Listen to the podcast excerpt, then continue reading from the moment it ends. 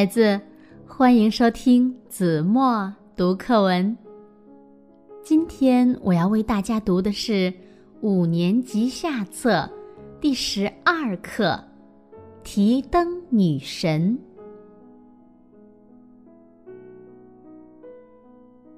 一百多年前，在英国一个富有的贵族家庭里，爆发了一场争吵，起因。是家里的一位小姐决定去当一名护士，却遭到家人的一致反对。他们认为这有损于家族的声誉。这位小姐的名字叫南丁格尔。南丁格尔从小勤奋好学，受到良好的教育，但是。他鄙视无所事事的贵族生活，什么跳舞啊、赴宴呐，他从来都不参加。他衣着朴素，心地善良，从不以贵族小姐自居。长大后，南丁格尔想当一名护士。那个时代。做护士的往往都是一些没有文化、地位十分低下的妇女，没有哪个有身份的人愿意当护士，因此，他的想法遭到了全家人的反对。妈妈气急败坏的骂他：“你真是要丢尽全家人的脸！”姐姐急得对南丁格尔喊道：“妹妹，你疯了！我们这种有地位的人怎么能去当护士呢？”可是，南丁格尔有一个坚定的信念，他认为，一个人若是能用自己的努力去减轻病人的痛苦，使他们的身体恢复健康。那就是人生最大的幸福。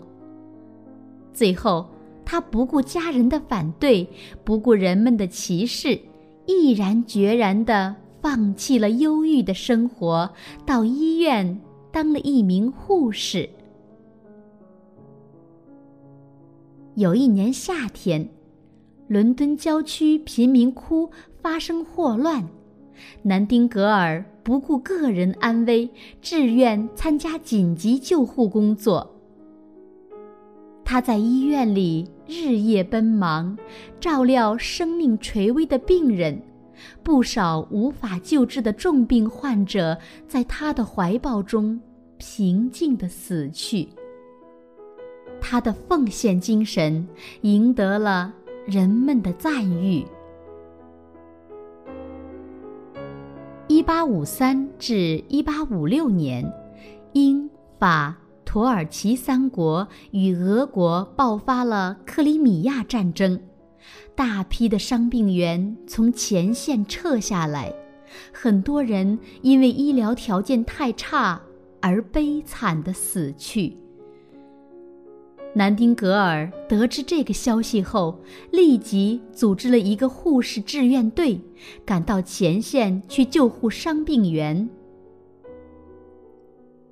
病房里，床一张挨着一张，十分拥挤，墙壁与地板都沾满了血迹和污渍，屋里臭气冲天。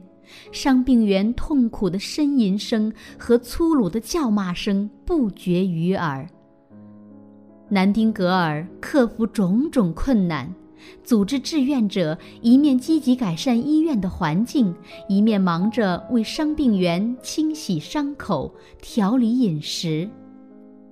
每到深夜，南丁格尔常常提着一盏小小的油灯，在营区里。一间病房一间病房的探视伤病员。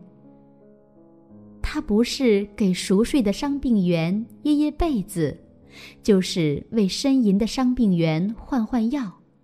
伤病员们亲切地称她为“提灯女神”。南丁格尔不仅帮助伤病员解除肉体上的痛苦，还给予他们精神上的安慰。他常常耐心地安慰重伤患者，并帮助他们往家里写信，把剩余的钱给家里寄去，以补贴家用。他还亲自写信给死亡士兵的家属，表示慰问。在他的亲切关怀和精心照料下，伤病员的身体状况和精神面貌大大改观，重伤患者的死亡率大幅度下降，他成了英国的传奇人物。南丁格尔回国后，被人民誉为英雄。英国政府作出决定，授予南丁格尔最高荣誉奖章。这个消息很快传遍了整个伦敦，全城的人都为他高兴，为他欢呼。后来，他又用公众捐助的资金，创办了世界上第一所正规的护士学校。倾注毕生精力培养护理人才，并为现代护理学奠定了基础。南丁格尔在八十一岁时，因操劳过度而双目失明。在一九一零年的一个夜晚，这位九十岁的疲惫老人在睡梦中安然长逝。南丁格尔在护理事业方面的卓越成就引起了全世界的瞩目。为了永远纪念他，1912年，国际护士协会和国际红十字会把南丁格尔的生日5月12日定为国际护士节，并决定设定国际护士最高荣誉奖——南丁格尔奖，每两年。颁奖一次，以激励广大护士继承和发扬护理事业的光荣传统，做好救死扶伤的神圣工作。好了，孩子，感谢您收听子墨读课文，我们下期节目再见。